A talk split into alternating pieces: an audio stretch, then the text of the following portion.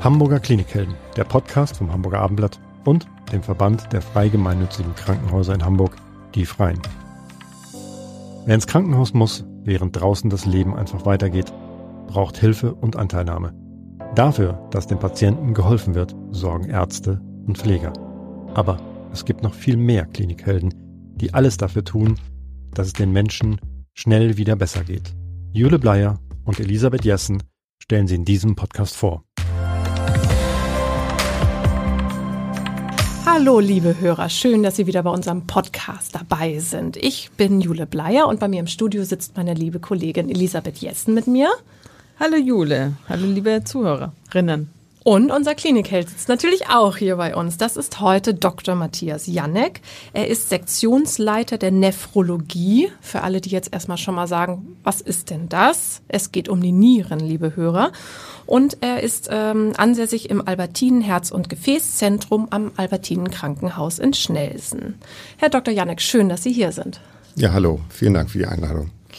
Ähm, Herr Dr. Janik, ich muss äh, gleich mit einer Sache anfangen, weil ich, als ich äh, hörte, dass Sie zu uns kamen und ich so ein bisschen las, worum es geht, musste ich gleich an eine Fernsehserie denken und zwar an Dr. House. Ich weiß nicht, ob, liebe Hörer, ob Sie die kennen. Ähm, ich habe sie sehr gerne geguckt. Es geht darum, dass ein, ein Arzt ganz besondere Fälle bei sich hat und man oft nicht weiß, woher kommt das, warum ist dieser Mensch krank und er nimmt sich ganz viel Zeit und forscht hinterher und kommt am Ende dann meistens zu dem Schluss, äh, was es denn ist. Also eine, äh, eine sehr schöne, eine sehr schöne Krankenhausserie.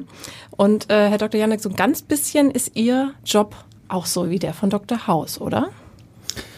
Also der ist gelegentlich ein bisschen so. Das ist natürlich eine Fernsehsendung, die mit der Realität relativ wenig zu tun hat. Das heißt, mein Arbeitsalltag hat auch sehr viel Routinen und sehr viel Volkserkrankungen wie Bluthochdruck und Diabetes. Aber ich habe den kleinen Luxus, gelegentlich Zeit zu haben, ähm, mir schwierige und spannende Fälle, die auch sehr häufig die Niere betreffen, auch ein bisschen länger angucken zu können. Ähm, und das ist natürlich auch so ein kleines Hobby von mir, auch zu versuchen, auch mal seltenere Diagnosen rauszubekommen. Aber da bin ich auch nicht allein. Da gibt es auch jede Menge andere Kolleginnen und Kollegen im Haus, die die gleichen Ziele verfolgen. Aber ein bisschen Ähnlichkeiten gibt es manchmal.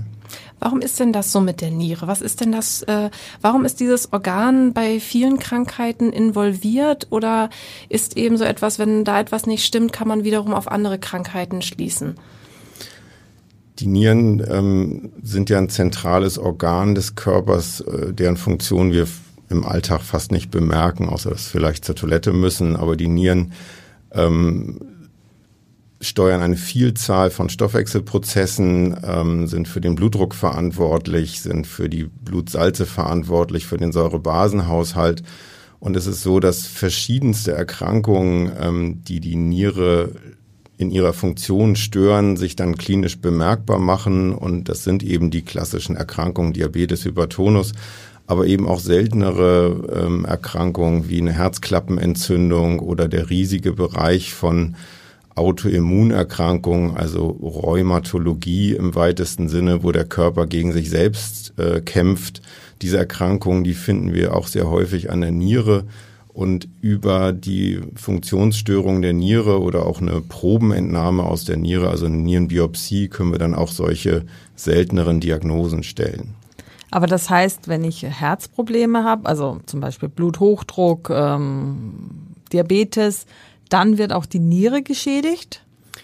Ja, also es ist so, dass die Herzprobleme, also klassisch kennen wir Herzinfarkt, ähm, koronare Herzerkrankung, die Ursachen ähm, für, den, für die Herzerkrankung sind eigentlich die gleichen Ursachen, die auch die Nieren krank machen. Also eben Bluthochdruck, Diabetes, Blutfettstörung, äh, ähm, genetische Belastung. Und ähm, es ist eben so, dass es die gleiche Erkrankung, eigentlich eine Herzinsuffizienz, eine Niereninsuffizienz, wenn das auf dem Boden einer Gefäßschädigung ist, ist aber auch eben so, dass wenn das Herz nicht gut funktioniert und zum Beispiel der Blutdruck abfällt, dann wird die Niere nicht gut genug durchblutet und dann kommt es zu einer Nierenfunktionsstörung und dann werde ich manchmal gerufen und ich kann einfach dann sagen, die Niere an sich, die ist Opfer, die ist gar kein Täter, sondern es ist so, dass ähm, das Herz das Problem ist. Also jemand hat eine Herzrhythmusstörung plötzlich bekommen und dann wird der Nephrologe gerufen, ähm, aber eigentlich wäre es besser, den Kardiologen zu rufen. All diese Zusammenhänge aufzudecken,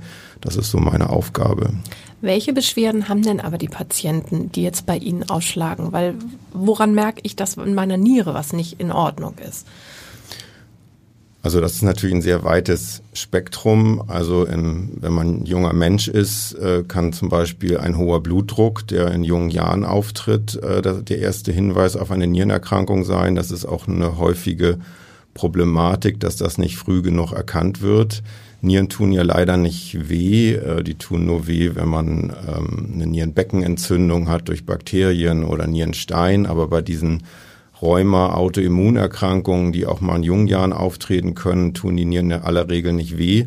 Und hoher Blutdruck wäre ein Zeichen. Ähm, ansonsten auch äh, Urinauffälligkeiten, dass plötzlich Blut im Urin ist oder dass irgendwo bei einer Routineuntersuchung hausärztlicherseits Eiweiß im Urin festgestellt wird. Das wären so die Frühzeichen, die man auch wirklich dann aktiv nachverfolgen sollte. Und dann ist es aber oft so, dass eben, wie Sie sagten, die Niere nicht der Täter, sondern der Opfer ist, sondern dass man dann über die Niere wiederum herausfindet, was im Körper sonst noch nicht stimmt. Genau, also das ist im Krankenhausalltag jetzt ist es so, dass ja im Routineblut ähm, Nierenwerte abgenommen werden und wenn dieser Nierenwert ansteigt, das ist der Kreatininwert, dann ist es eben meine Aufgabe herauszufinden, was ist das Problem. Banale Dinge wie der Urin fließt nicht ab durch eine Blasenproblematik oder der Patient oder die Patientin hat zu geringen Blutdruck. Aber es kann eben auch dazu führen, dass man Medikamentenunverträglichkeiten, Allergien aufdeckt, dass man eben aber auch seltenere Erkrankungen auftritt, die möglicherweise das Herz und die Nieren oder auch die Leber und die Nieren oder den ganzen Menschen betreffen können. Gibt es denn auch Erkrankungen, dass die Niere an sich erkrankt und dann irgendwas anderes im Körper noch krank macht? Ja, natürlich. Also was ist das zum Beispiel? Also welche Krankheitsbilder gibt es da? Also eine klassische Erkrankung ist eine Glomerulonephritis. Das ist ein Ausdruck, den man meist nicht fehlerfrei aussprechen nee. kann, aber das ist eine Entzündung der Nierenkörperchen. Ähm, die häufigste ist die sogenannte IgA-Nephritis, die betrifft auch äh, junge Männer typischerweise. Und das ist eben eine Erkrankung, die sich primär an den Nieren abspielt ähm, und äh, wo es dann wirklich dringlich ist, die zeitnah zu erkennen, um eben zu verhindern, dass der Mensch in zwei, drei oder zehn Jahren an der Dialyse landet. Also das wäre eine typische Erkrankung. Aber es gibt auch äh, Tuberkulose an der Niere, es gibt auch äh, Tumoren an der Niere, die die Nierenfunktion beeinträchtigen können. Ähm, also das ist ein ganz weites Spektrum. Jetzt äh, hat man ja zwei davon, was ja schon mal gut ist, weil es gibt ja Menschen, die sehr früh eine verlieren, weil es eine, weiß nicht, Schrumpfniere gibt, glaube ich, äh, weil einfach eine Niere entfernt wird. Wie gut lebt man denn mit einer und, und was kann dazu führen, dass äh, eine wegoperiert werden muss? Also mit einer Niere lebt man, wenn man sonst gesund ist, exzellent. Wir machen ja auch Nierenspende, dass man eine Niere spenden mhm. kann an Verwandte, Bekannte oder Freunde mit äh, Nierenerkrankung. Also man lebt, äh, unser Bundespräsident hat auch mhm. nur eine Niere, man lebt damit sehr gut. Aber man muss natürlich darauf achten, äh, dass man alle Faktoren, die die Nierenfunktion stören könnten, eben Bluthochdruck, Diabetes, aber auch bestimmte Medikamente gut einstellt oder vermeidet. Und die Ursachen für Nierenverlust sind klassischerweise Tumoren oder ähm, rezidivierende, also sich wiederholende Nierensteine mit Infekten. Und manchmal werden Nieren auch zu leichtfertig entfernt, weil man sagt, man hat ja eh zwei und es gibt durchaus Patienten, die an der Dialyse ähm, landen an irgendeiner Lebensphase und wo man sagt, ja, da hat man vor zehn Jahren eine Niere rausgenommen. Und das, äh, ich als Nephrologe bin ja professioneller Nierenschützer. Ich sehe das mhm. manchmal kritisch und man müsste wirklich um jedes Stückchen Niere kämpfen. Aber wenn alles gut läuft, kann man mit einer Niere sehr gut leben. Aber man hat dann halt nur noch die eine, mit der darf dann nichts mehr schief gehen. Genau. Mhm. Aber es ist schon gut, die Natur hat sich schon was dabei gedacht, dass wir zwei davon haben. Also, also wir haben eine sehr große Reserve ähm, an Nierenfunktionen und äh, die sich im Alter auch bei gesunder Lebensweise so ein bisschen reduziert, aber bei gesunder Lebensweise und wenn man eben auch ein bisschen Glück oder andere gute Beziehungen hat, ähm, dann reicht das und äh, eigentlich sind die Nieren sehr auf Reserve ausgelegt. Ich, wenn ich darf, wollte ich noch einmal zurückkommen ähm, zu den speziellen Fällen, die zwar nicht in Ihrem Alltag sind, aber die Sie immer auch mal wieder haben. Haben Sie da vielleicht mal ein Beispiel? Also es gibt ähm, Fälle, zum Beispiel ganz banal, dass jemand kommt mit äh, schwerem Bluthochdruck und äh, Entgleisung der Brut Blutsalze, also zum Beispiel einem niedrigen Kalium.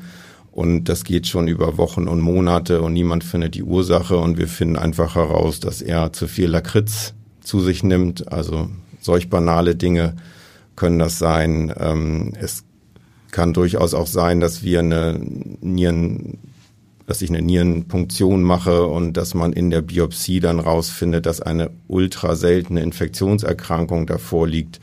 Also der Morbus Wippel zum Beispiel, das ist eine Erkrankung, wo die meisten Medizinerinnen und Mediziner mal im Studium was von gehört haben, aber äh, und längst wieder vergessen haben, auch weil es sie so selten gibt und dass man sowas in der Niere findet. Ähm, also das ist ein Riesenspektrum. Die Niere ist ja. ich könnte jetzt noch stundenlang solche weiteren Fälle mir anhören, aber. Die Niere ist ja so ein Organ, wo sich äh, Medikamentenmissbrauch oder ein Medikamentencocktail doch sehr bemerkbar macht. Oder viele ältere Menschen nehmen ja sehr viele Medikamente ein. Ich habe gestern gerade gehört, äh, soll ja dann irgendwann alles äh, elektronisch sein und dann hat jeder Arzt quasi den Überblick. Aber oft ist es jetzt ja so, dass viele Menschen vieles nehmen und die Niere findet das nicht unbedingt gut, oder?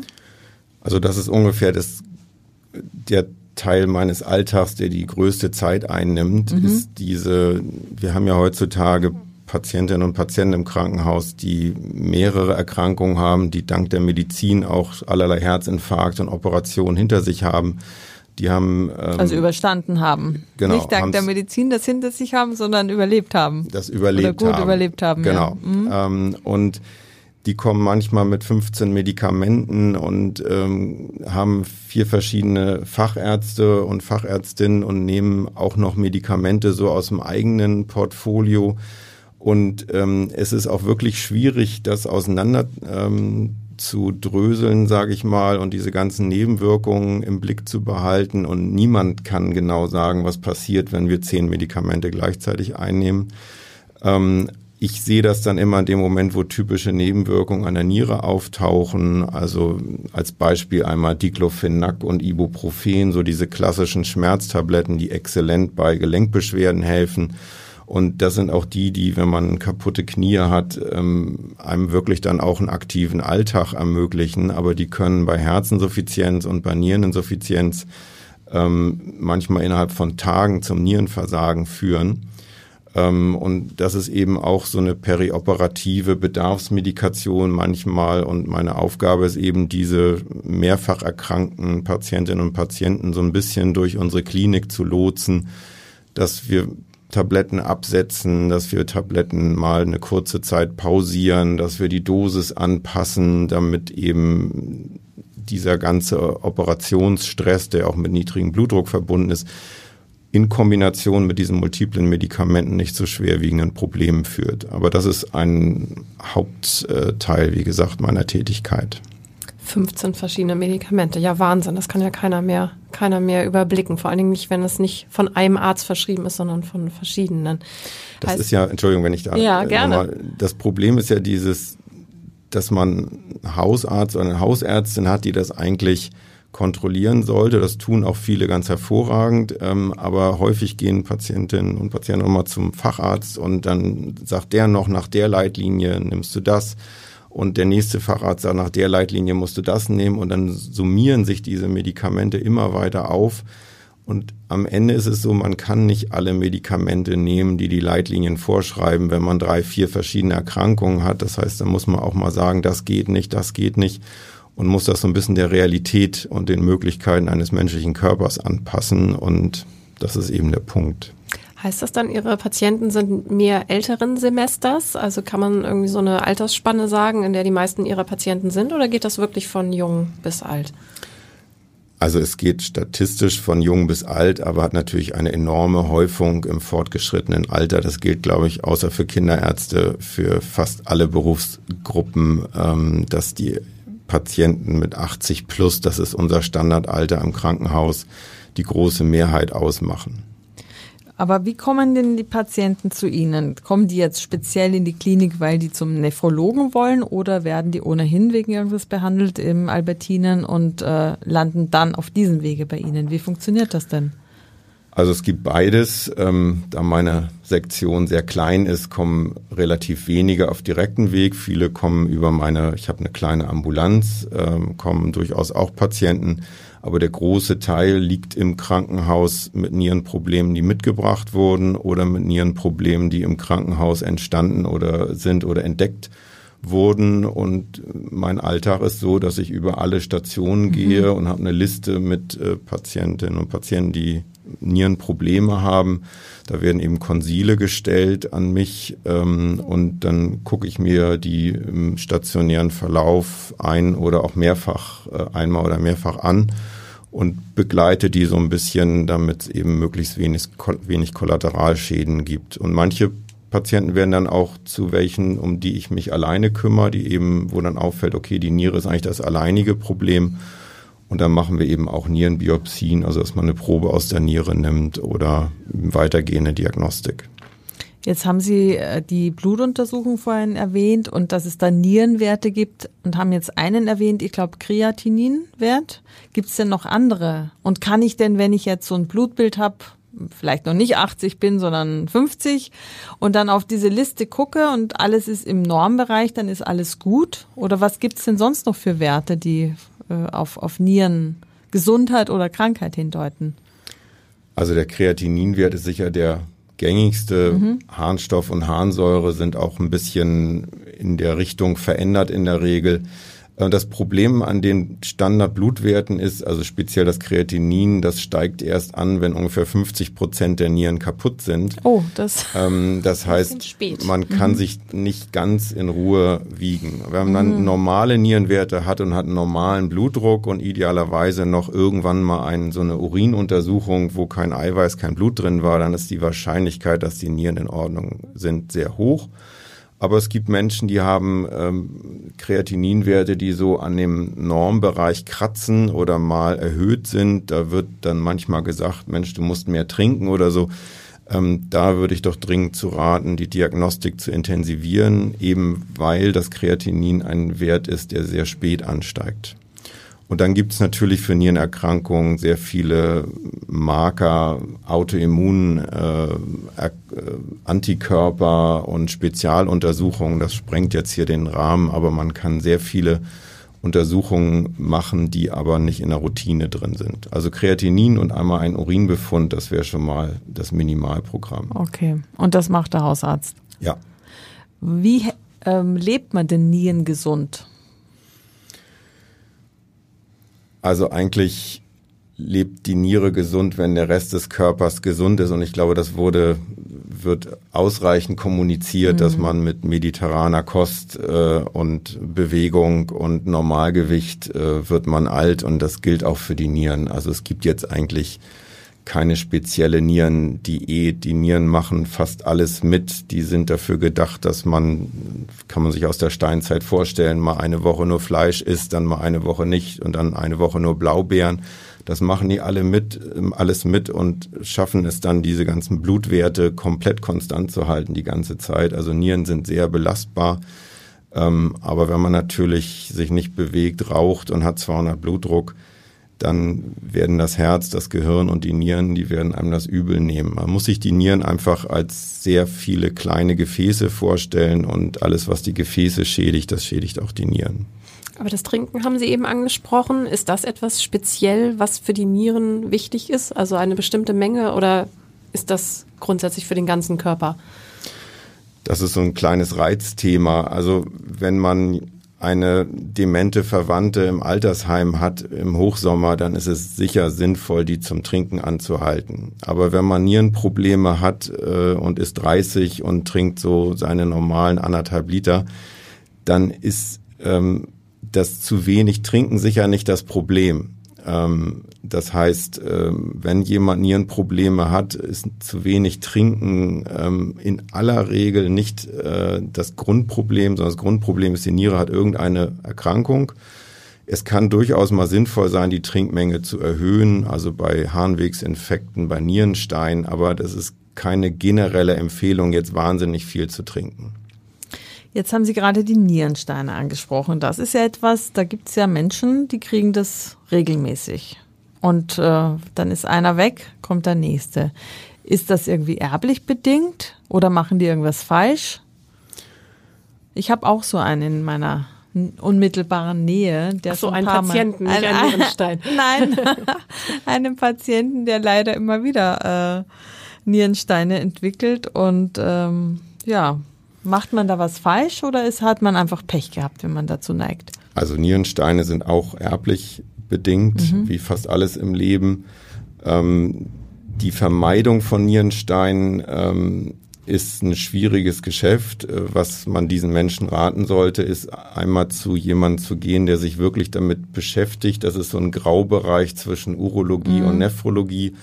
Und man muss dann zweimal den Urin sammeln und dann muss man wirklich gucken, ähm, welche Stoffe sind zu viel drin. Da gibt's Calcium und Citrat und allerlei Dinge, die man bestimmen kann. Und dann idealerweise hat man noch eine Steinanalyse. Das heißt, man muss so einen Stein mal chemisch untersuchen. Und dann kann man für jeden Patienten eine individuelle ähm, Empfehlung äh, machen, welche Ernährungsumstellungen sinnvoll sein können äh, um diese Nierensteine in Zukunft zu vermeiden. Das Problem ist, alle, die einmal da sind, die bleiben da, die lösen sich auch nicht auf. Also auch wenn man sich, wenn man zehn Steine in der Niere hat und ernährt sich ideal, dann werden diese zehn Steine sich möglicherweise irgendwann mal in Bewegung setzen. Ähm, aber ähm, das ist eine langfristige Therapie, wo man wirklich genau gucken muss, was sind die individuellen Faktoren, an denen man arbeiten kann. Und im Kontext Nierensteine ist tatsächlich viel Trinken eine sinnvolle Empfehlung. Werden Nierensteine denn auch noch operativ entfernt? Ja, aber das ist äh, Fachgebiet Urologie, da so, habe ich okay. äh, wenig Berührungspunkte. Mhm. Wie sind Sie denn, apropos Berührungspunkte, wie sind Sie denn überhaupt in Ihren Fachbereich und zur Niere gekommen? Ich habe damals am ähm, UKE studiert ähm, und da hat mein ehemaliger Chef am UKE einen Kurs angeboten, der abends nach den Vorlesungen war. Den könnte man auch so ein bisschen als Dr. House-Kurs vielleicht bezeichnen. Da sind wir auf völlig freiwilliger Basis außerhalb des Lehrplanes einfach abends zu äh, spannenden Patientenfällen gegangen und haben die durchgesprochen. Und da hat mich eben fasziniert, dass die Nephrologie den ganzen Menschen anguckt, um dieses Wort ganzheitlich mal zu umgehen, sondern hat man sich wirklich um alle Infektionserkrankungen, um Herz und Leber und Gehirn und Autoimmunerkrankungen gekümmert. Und dass man über dieses Organ ausgehend so spannende Medizin machen kann, das hat mich äh, dahin geführt. Und dann sind Sie ja lange am UKE geblieben, 20 Jahre lang waren Sie da. Was hat Sie dann ans Albertinen-Krankenhaus gebracht? Also ich war sehr glücklich am UKE, ähm, habe mich da auch sehr viel mit Studentenunterricht äh, und ähm, Lehre beschäftigt, was immer noch so mein Steckenpferd ist. Und aber eine Universitätsklinik ist eigentlich auch kein Ort zum Altwerden. Also die jungen Kolleginnen und Kollegen, die, die wollen dann auch mal die Oberarztposten irgendwann haben. Und es gibt so eine Tradition, dass man weggeht. Und ich habe dann immer auf den Moment gewartet, wo ich dachte, der würde nie kommen, dass irgendein gemeinnütziges Krankenhaus mir mal aus rein inhaltlichen Gründen anbietet, willst du nicht bei uns arbeiten? Wir haben wirklich Bedarf an nephrologischer Expertise. Und dann kam das Albertin-Krankenhaus, was ja einen exzellenten Ruf in Hamburg hat. Und da habe ich sofort Ja gesagt. Und im Albertin-Krankenhaus habe ich mir jetzt auch ein paar PJ-Studierende und Formulanten gegriffen. Da gibt es jetzt auch einen Kurs für Nephrologie mit 20 Teilnehmern oder so. Und insofern habe ich meine Lehre da auch. Ja, die werden einiges nächste, bei Ihnen lernen. Der nächste Dr. Hauskurs. ähm, Herr Janek, äh, gibt es eigentlich auch niedergelassene Nephrologen? Oder gibt es die nur im Krankenhaus? Nein, also es gibt sehr viele niedergelassene Nephrologinnen und Nephrologen. Da steht dann Facharzt für Nephrologie? Genau, die sind in, in der Regel, nicht immer, aber in der Regel in Dialysepraxen. Mhm. Ähm, Da ist ein Bereich Dialyse und eine Ambulanz und äh, die betreuen beides. Und es gibt ja sehr viele Dialysepatienten in Hamburg, äh, überhaupt deutschlandweit, die eben dreimal die Woche zur Dialyse müssen. Und äh, Nephrologen haben eben die Aufgabe, Dialyse zu verhindern. Und wenn sie nicht mehr zu verhindern ist, dann eben die Nierenfunktion zu ersetzen durch Hämodialyse, also an der Maschine oder Bauchfelldialyse oder auch Patienten auf Transplantation vorzubereiten. Herr Dr. Janek, ein ganz, ganz spannendes Feld. Die Niere, ein Organ, was jetzt bei mir einfach einen ganz anderen, äh, ich einen ganz anderen Blick drauf haben werde. Bisher von mir unterschätzt oder einfach nicht so wahrgenommen, weil sie einfach ja ihren Dienst tut, aber man sie sonst nicht bemerkt und sie ja auch äh, keine Schmerzen im besten Fall macht. Ganz herzlichen Dank für diesen Einblick. Ja, sehr gerne. Vielen Dank.